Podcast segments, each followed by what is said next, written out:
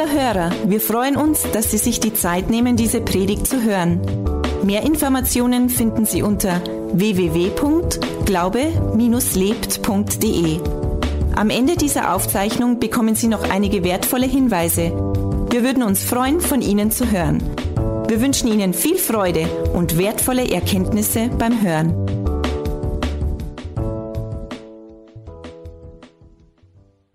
Ich komme ursprünglich aus dem Rheinland. Ähm, ich lebe das Rheinland in der Nähe von der Lorelei und ähm, bin in einer total behüteten Familie aufgewachsen. Alles super. Ich habe ganz liebe Eltern und war so das Nesthäkchen, bin immer betüttelt worden und ha, alles wunderbar. Ich habe einen super Freundeskreis gehabt. Ich war in der Schule ganz gut. Ich habe nicht besonders motiviert, war nicht besonders motiviert zeitweise, aber habe dann einen guten Abschluss hingelegt und habe dann gesagt, ich werde Physiotherapeutin, wollte ich immer schon werden, von klein auf. Habe dann die Ausbildung gemacht und es war eigentlich alles rundum, wenn man das so hört, alles super. Aber was ich in mir gehabt habe, war eine Rastlosigkeit und eine Unruhe. Ich habe mich die ganze Zeit gefühlt wie so ein Tiger im Käfig, der immer gedacht hat, das kann doch noch nicht alles gewesen sein in meinem Leben. Irgendwie, ich hatte so einen Hunger nach Leben. Kann das gar nicht anders beschreiben. Ich hatte so einen richtigen Hunger nach Leben und egal, was ich gemacht habe, und ich habe viel ausprobiert, ich habe viele wilde Partys gefeiert, ich habe alles gemacht, was man mitnehmen kann, fast alles. Und, und trotzdem habe ich gemerkt, das füllt mich nicht, das ist es nicht. Und dann dachte ich, die Lösung ist, ich muss wegziehen. Ganz klar. Also hier kenne ich jetzt alle, äh, jetzt ziehe ich einfach mal weg. Und dann habe ich mich beworben nach meiner Ausbildung beworben direkt Richtung Süddeutschland. Da habe ich gedacht, da hat es mich irgendwie immer hingezogen, so Bayern und Österreich und habe mich da einfach mal die Ecke beworben. Habe über 90 Bewerbungen geschrieben und ich habe wirklich ein gutes Zeugnis gehabt und habe nur zwei Einladungen gekriegt zu einem Vorstellungsgespräch. Das eine war in Ulm und das andere war, war Ulm, um Ulm herum. Dann bin ich hingefahren und habe mir das beides angeschaut. Es waren zwei Praxen, ganz normale äh, Physiopraxen. Und dann hat die eine um Ulm herum, hat mir gut gefallen. Da habe ich dann angefangen zu arbeiten, bin dann wirklich hingezogen, habe niemanden gekannt. Und kaum war ich da, Überraschung, war ich immer noch rastlos. Habe immer noch mit den Hufen gescharrt und habe immer noch gedacht, das war es auch noch nicht. Und dann habe ich gedacht, dass, wenn ich den richtigen Mann treffe, dann aber. Wenn ich den dann heirate, und dann ist alles gut und dann bin ich zufrieden.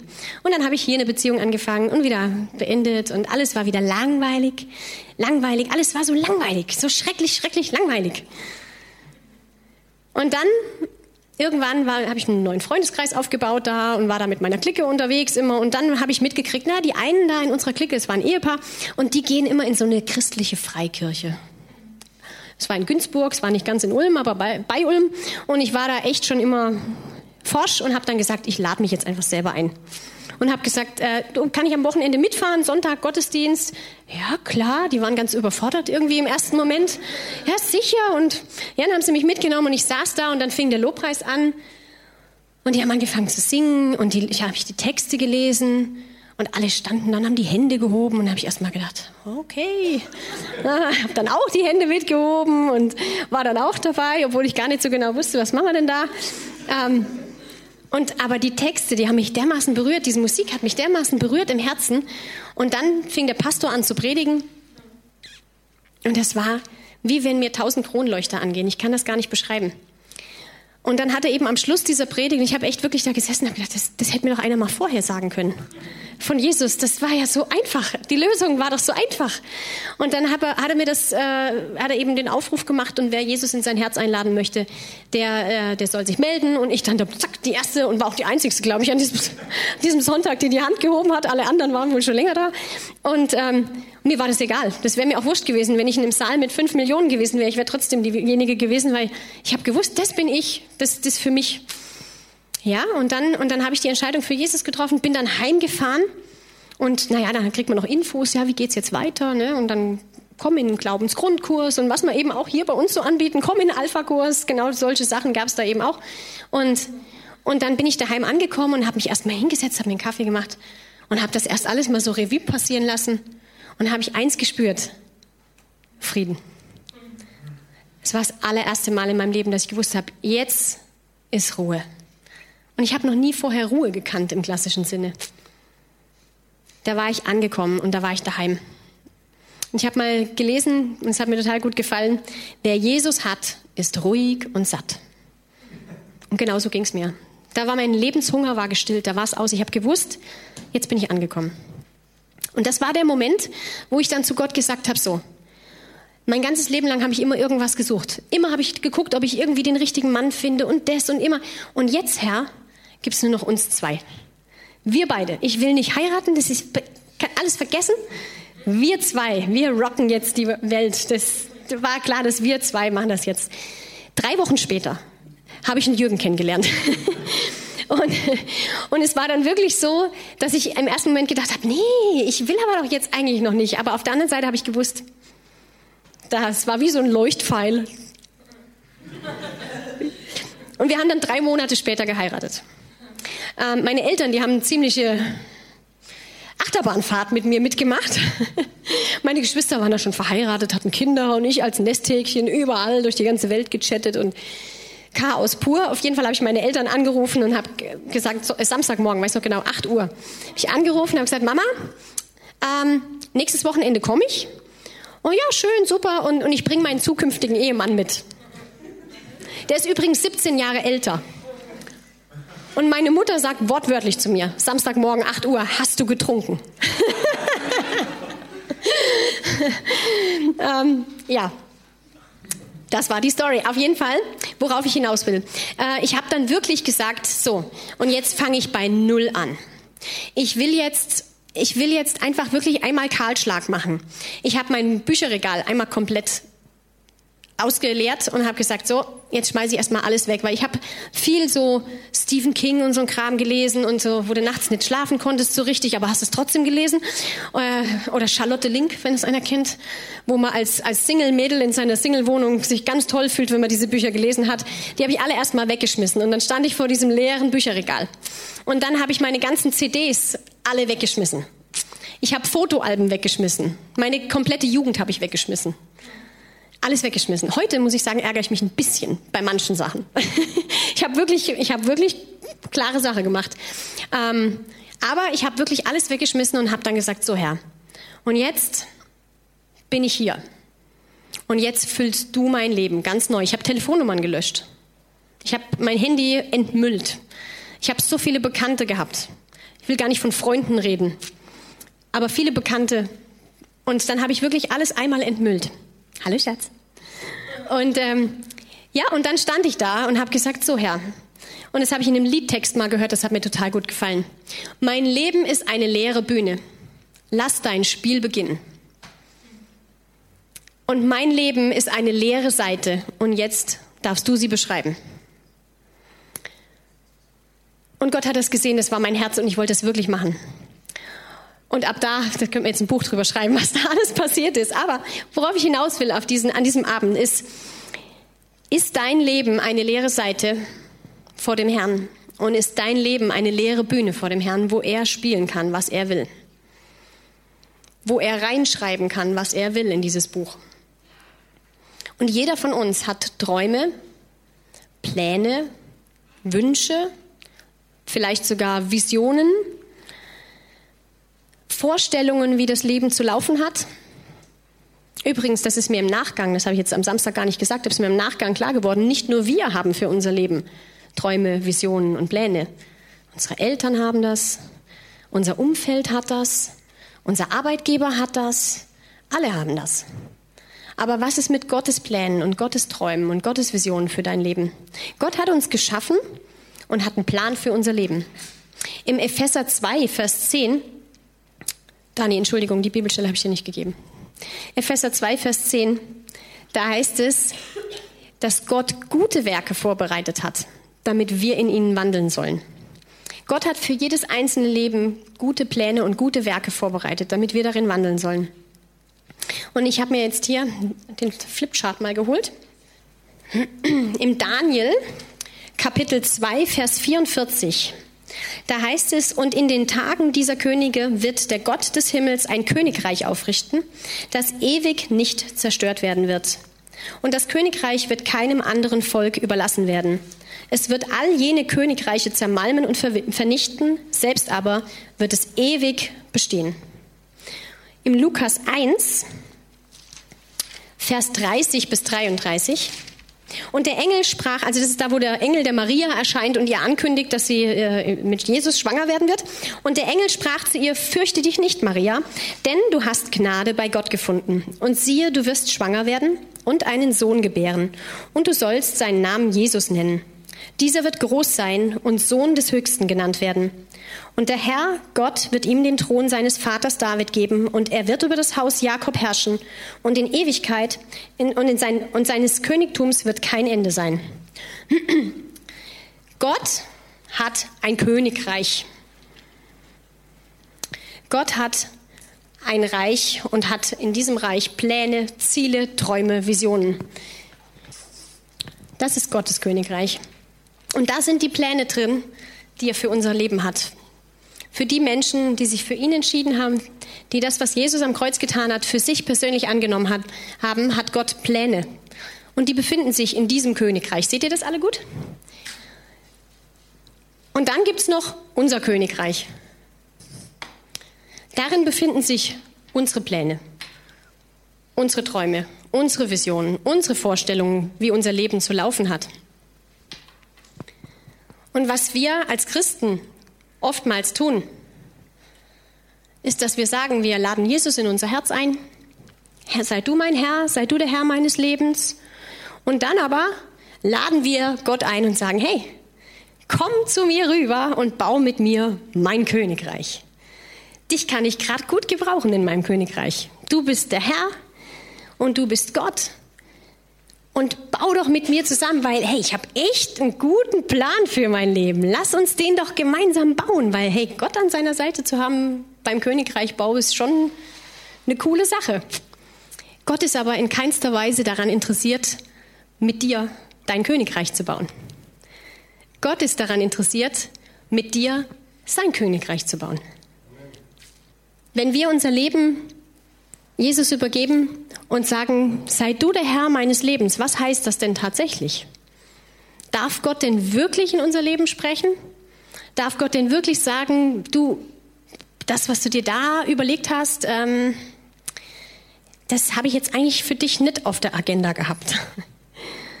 Oder sind wir dann beleidigt und ziehen uns in unser Schneckenhaus zurück?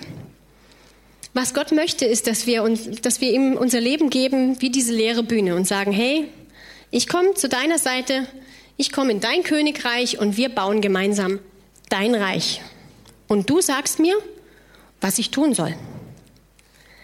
Du hast mir Begabungen gegeben, du hast mir Talente gegeben und die setze ich ein, um dein Königreich zu bauen. Was wir aber immer wieder feststellen, ist genau das Gegenteil, was ich immer wieder sehe.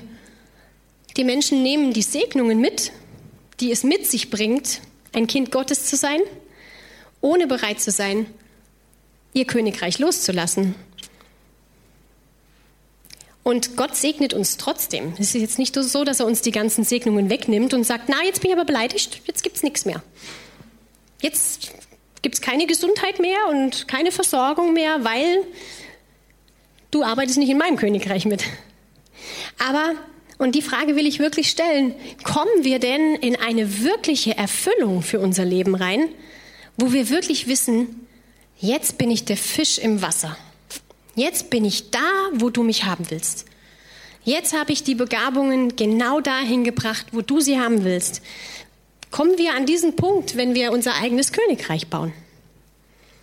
Und ich habe am Wochenende, und das möchte ich nachher auch noch machen, könnt ihr euch schon mal seelisch-moralisch darauf einstellen, habe ich, habe ich einen Aufruf gemacht und habe gesagt, lasst uns doch mal alle unsere Träume, alle unsere Pläne, alle unsere Dinge, die uns beschäftigen, alle unsere Vorstellungen von unserem Leben, lasst uns die doch mal alle ans Kreuz bringen, gedanklich. Und wie so ein Paket da ablegen und sagen, weißt du was, Herr, das sind die Sachen, die mir schon jahrelang im Kopf rumschwirren. Hier hast du es mal als ganzes Paket. Da lege ich es dir ab. Und das, was von dir war, weil es ist ja nicht alles nur von uns. Es sind ja auch Sachen, die hat Gott in dich reingelegt, die sind tatsächlich von ihm. Das bringst du mir wieder. Und dann als leere Bühne starten und sagen, lass dein Spiel beginnen.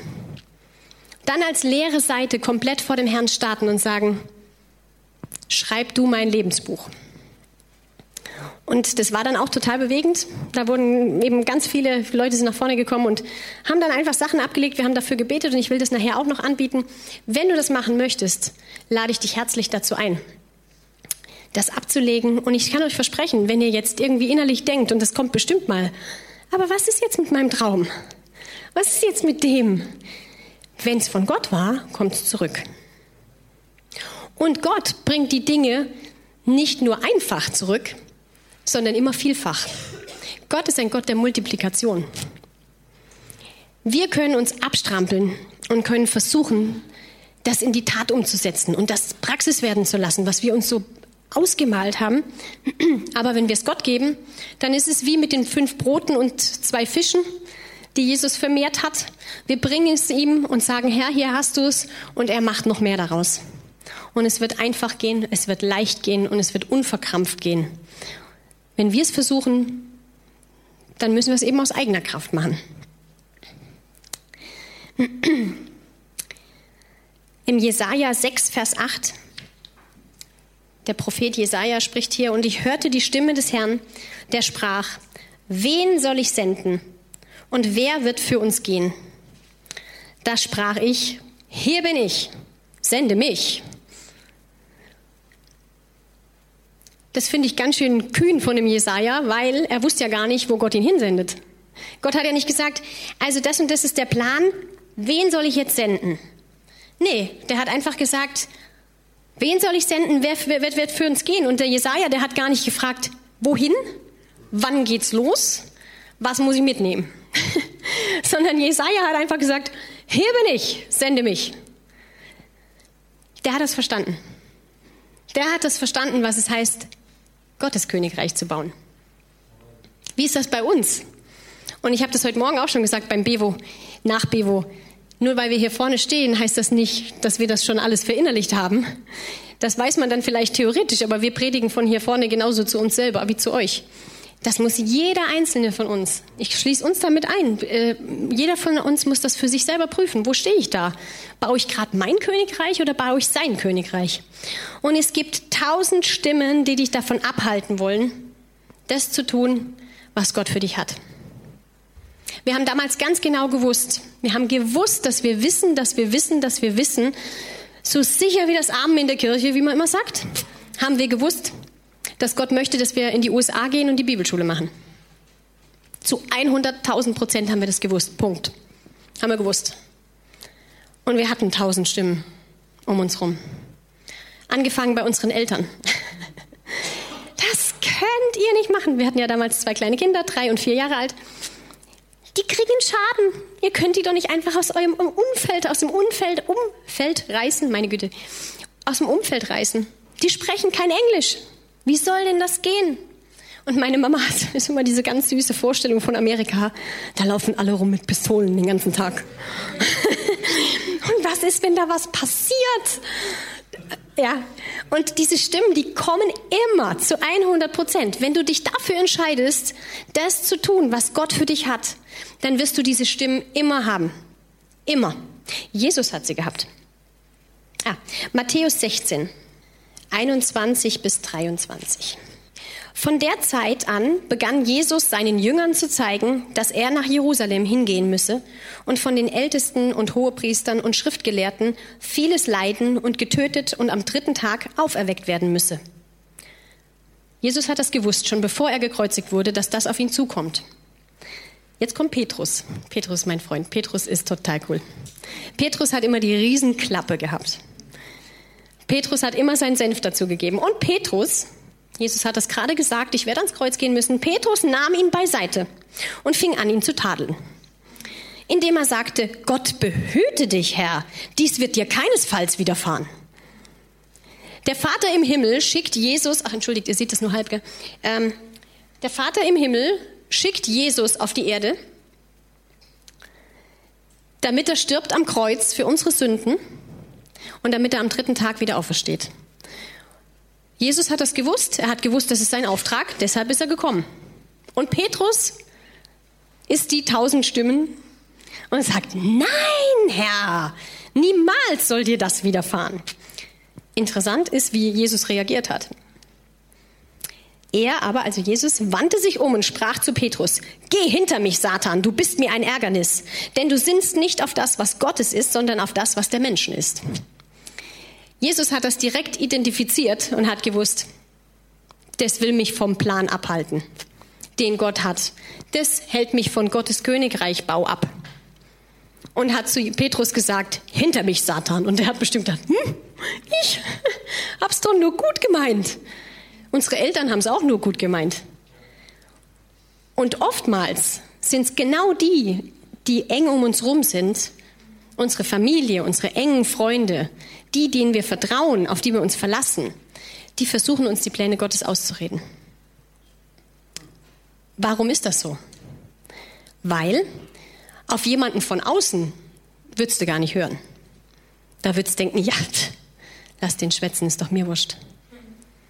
Aber wenn dein Papa, deine Mama, dein bester Freund, deine beste Freundin, wer auch immer für dich eine entscheidende Rolle spielt in deinem Leben, wenn der was sagt, hörst normalerweise hin. Und ich will jetzt nicht sagen, bitte versteht mich nicht falsch. Ich will jetzt nicht sagen, hört nicht mehr auf eure Eltern oder hört nicht mehr auf eure Freunde oder es ist nicht biblisch, okay, nicht auf seine Eltern zu hören. Ihr Kinder gehorcht euren Eltern in allem. Aber prüft das in eurem Herzen. Und wenn ihr wisst, dass ihr wisst, dass ihr wisst, dass ihr wisst, dass das von Gott ist, go for it. Egal, was alle drumherum sagen. Und wir haben es gemacht, wir sind gegangen. Und hat es uns geschadet? Hat es den Kindern geschadet? Die Kinder sind in den Kindergarten gegangen. Zwei verschiedene Gruppen, weil sie eben nicht gleich alt waren. Und es war ein Kindergarten mit 800 Kindern. Also ein Riesending. Ähm, ja, also Amerika ist einfach alles ein bisschen größer. Und dann waren sie in zwei verschiedenen Gruppen. Das heißt, sie waren gezwungen, Englisch zu sprechen. Hätten wir sie in eine Gruppe gesteckt, hätten sie Deutsch gesprochen. Also waren sie in zwei Gruppen und innerhalb von noch nicht mal vier, fünf Wochen haben die angefangen, Englisch zu sprechen, immer fließender. Die haben fließend Englisch dann gesprochen. Also in ihrem Kindervokabular, natürlich jetzt keine, also das, was sie halt konnten, in dem Alter von drei und vier. Fließend. Alles hat sich als heiße Luft herausgestellt, was uns vorher als Riesenwolke aufgeblasen wurde. Und du fängst dann schon an und denkst darüber nach, stimmt es? Oh, kriegen die da echten Schaden? Und ich habe dann sogar mit unserem Kinderarzt damals gesprochen und der hat dann gesagt, seine, seine Frau war Amerikanerin. er war Deutscher, sie war Amerikanerin. Und er sagt, ja, wissen Sie, Frau Kramer, wovon die Kinder einen Schaden kriegen? Die Kinder kriegen einen Schaden, wenn sie in einer kaputten Familie sind, wo es nur Streit gibt, wo es Schlägerei gibt, wo Scheidungskrieg ist. Davon kriegen die Kinder einen Schaden. Wenn Sie die Kinder jetzt mit nach Amerika nehmen, das ist ein Abenteuer für die. Solange ihre Familie intakt ist, können Sie mit denen hingehen, wo immer Sie wollen. Da musste dieser Kinderarzt, der kein Christ war, von außen kommen und mich beruhigen. Aber den Stand musst du dann erstmal wieder kriegen vor den Menschen und sagen, ich mache das trotzdem, weil ich weiß, dass ich weiß, dass ich weiß, dass ich weiß, dass ich das machen soll. Ja, hinter mich Satan. und Jesus war da ganz schön krass. Der hat zu den Jüngern gesagt, folgt mir nach. Und Matthäus 8, ich, ich erzähle es jetzt einfach nur kurz ganz. Da kam jemand und hat gesagt, hey Jesus, ich will dir nachfolgen. Und dann hat Jesus gesagt, ja, ich habe aber keinen festen Platz, wo ich wohne. Du musst mit mir rumlaufen. Die Füchse haben, haben Höhlen und die Vögel haben Nester, aber ich habe keinen Platz, wo ich zu Hause bin. Ähm, und dann kam einer, der hat gesagt, ich will dir nachfolgen, aber lass mich noch schnell meinen Vater begraben. Eigentlich selbstverständlich, oder? Dass man dann aus Respekt sagt, selbstverständlich, dann geh mal halt einen Tag später los, jetzt begräbst noch schnell deinen Vater. Und Jesus hat gesagt, lass die Toten die Toten begraben. Du aber folge mir nach. Wie krass bist du denn drauf? Das war Jesus. Wir haben immer diesen religiösen Jesus vor Augen mit seinem Heiligenschein, wie er oft dargestellt wird. Hey, Jesus war ganz schön herb drauf. Teilweise. Matthäus 10, Vers 39. Ach, fangen wir ein bisschen früher an. Ja, noch früher. Ähm, Vers 37. Wer Vater oder Mutter mehr liebt als mich, ist meiner nicht würdig. Und wer Sohn und, oder Tochter mehr liebt als mich, ist meiner nicht würdig. Und wer nicht sein Kreuz aufnimmt und mir nachfolgt, ist meiner nicht würdig. Wer sein Leben findet, wird es verlieren. Und wer sein Leben verliert um, meines, um meinetwillen, der wird es finden. Klingt auch krass. Wir denken jetzt gleich, unsere Kinder, unsere Eltern, ganz schön krass, Jesus, was du so von dir gibst. Und Jesus hat das auch genauso gemeint. Und wer sein Leben findet, wird es verlieren. Und wer sein Leben verliert um meinetwillen, der wird es finden. Wenn wir unser ganzes Leben dem Herrn hingeben, dann erst erfahren wir, was wahres Leben ist. Dann werden wir äh, feststellen hinterher, dass wir vorher ein bisschen mehr als existiert haben. Da haben wir trotzdem gelebt, aber die richtige Erfüllung finden wir nur in der Mitte des Willen Gottes. Und den kennt nur er selber. Aber er will ihn mit uns teilen. Er sagt ja nicht, ich weiß zwar, was ich mit dir vorhabe, aber ich sag's dir nicht, Edge. Sondern Gott will ja, dass wir wissen, wozu wir bestimmt sind, wozu wir berufen sind. Aber womit fängt's alles an? Es fängt damit an, dass wir sagen, wir bauen jetzt dein Königreich. Meine Träume, alles, was ich mir vorgenommen habe, gebe ich dir ab. Und das, was von dir war, bringst du mir wieder zurück. Und dann bauen wir gemeinsam dein Reich. Damit fängt's an. Hier ist mein Leben Herr, eine leere Bühne. Lass dein Spiel beginnen. Und hier ist die leere Seite. Schreib du mein Lebensbuch ganz neu. Und das ist Glauben. Das bedeutet Glauben. Wir haben es heute Morgen gelesen beim Nachbevo. Glauben heißt ein Überzeugtsein von Dingen, die man noch nicht sieht. Wenn wir es schon sehen würden, dann wäre es ja kein Glaube mehr, dann wäre es Wissen. Dann wissen wir es ja, weil dann sehen wir es ja schon. Aber Glaube ist ein Überzeugtsein davon, dass das wahr ist, was in, im Wort Gottes steht und dass das wahr ist, dass Gott mit uns sein Königreich bauen will und dass das wahr ist, dass er für uns Pläne hat.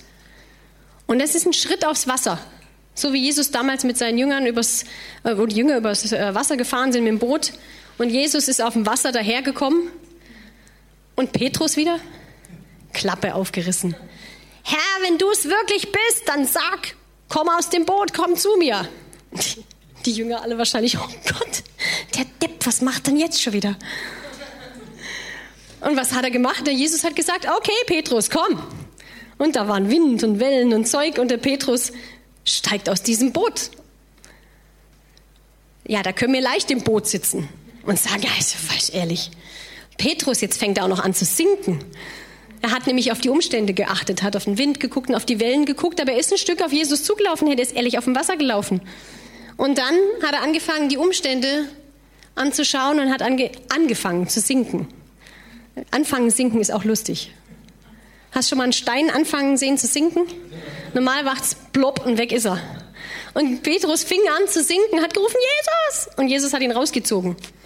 Und die Jünger im Boot natürlich groß, Petrus, pff, säuft hier ab. Aber die saßen im Boot. Vom Boot aus kann man gut die Klappe aufreißen, gell? Lasst uns die Schritte aufs Wasser machen. Lasst uns dem Herrn unser Leben ganz hingeben. Kannst du ein bisschen spielen? Danke. Und ich möchte jetzt, wie ich es schon gesagt habe vorhin, ich hoffe, ihr hattet Zeit zum Überlegen. Das ist manchmal gut und manchmal nicht gut, wenn man Zeit hat zum Überlegen. Ähm, ich möchte euch die Einladung machen. Wenn ihr sagt, ja, ich habe das festgestellt, ich habe viele Träume, ich habe viele Pläne, ich habe viele Dinge, die mich beschäftigen, aber so richtig wissen, was vom Herrn ist, das tue ich nicht. Dann möchte ich euch einladen, kommt mit diesem ganzen Paket und legt es am Kreuz ab und sagt, Herr, hier ist mein Königreichplan, den ich mir gebaut hatte, den ich mir überlegt hatte. Hier sind meine Pläne, hier sind meine Träume, hier sind meine Dinge, die mich bewegen. Ich leg's dir hin und das, was von dir war, das bring du mir vielfach multipliziert wieder zurück. Und dann bauen wir gemeinsam dein Reich. Und ich kann euch nur ermutigen und ich kann euch nur einladen, es gibt keinen besseren Platz, als in der Mitte des Willen Gottes zu sein. Wer das machen möchte, kommt einfach nach vorne. Ihr könnt euch kurz vors Kreuz stellen, setzen, legen, knien, was immer ihr wollt. Und nehmt euch einfach eine Minute mit Gott alleine und sagt ihm, Herr, hier ist alles, was ich habe. Hier lege ich es dir hin. Und jetzt fangen wir eine neue Seite an und ich mache dir die Bühne frei. Lieber Hörer, wir hoffen, Sie konnten durch unsere Predigt Hilfe und Kraft für den Alltag bekommen. Lebendiger Glaube hat seinen Ursprung in der Beziehung zu Jesus Christus. Jeder Mensch ist von Gott in diese Beziehung eingeladen. Durch das folgende Gebet können Sie in diese Beziehung treten. Jesus, ich glaube, dass du der Sohn Gottes bist. Ich danke dir, dass du für mich gestorben bist. Ich danke dir, dass du all meine Schuld und Sünde ans Kreuz getragen hast. Ich glaube, dass du für mich gestorben und am dritten Tag wieder auferstanden bist. Jesus, ich bekenne dich als meinen Herrn und lade dich heute ein. Komm in mein Leben, erfülle mich ganz. Ich will das Leben leben, das du für mich hast. Ich danke dir, Jesus, dass jetzt für mich ein neues Leben mit dir begonnen hat. Amen.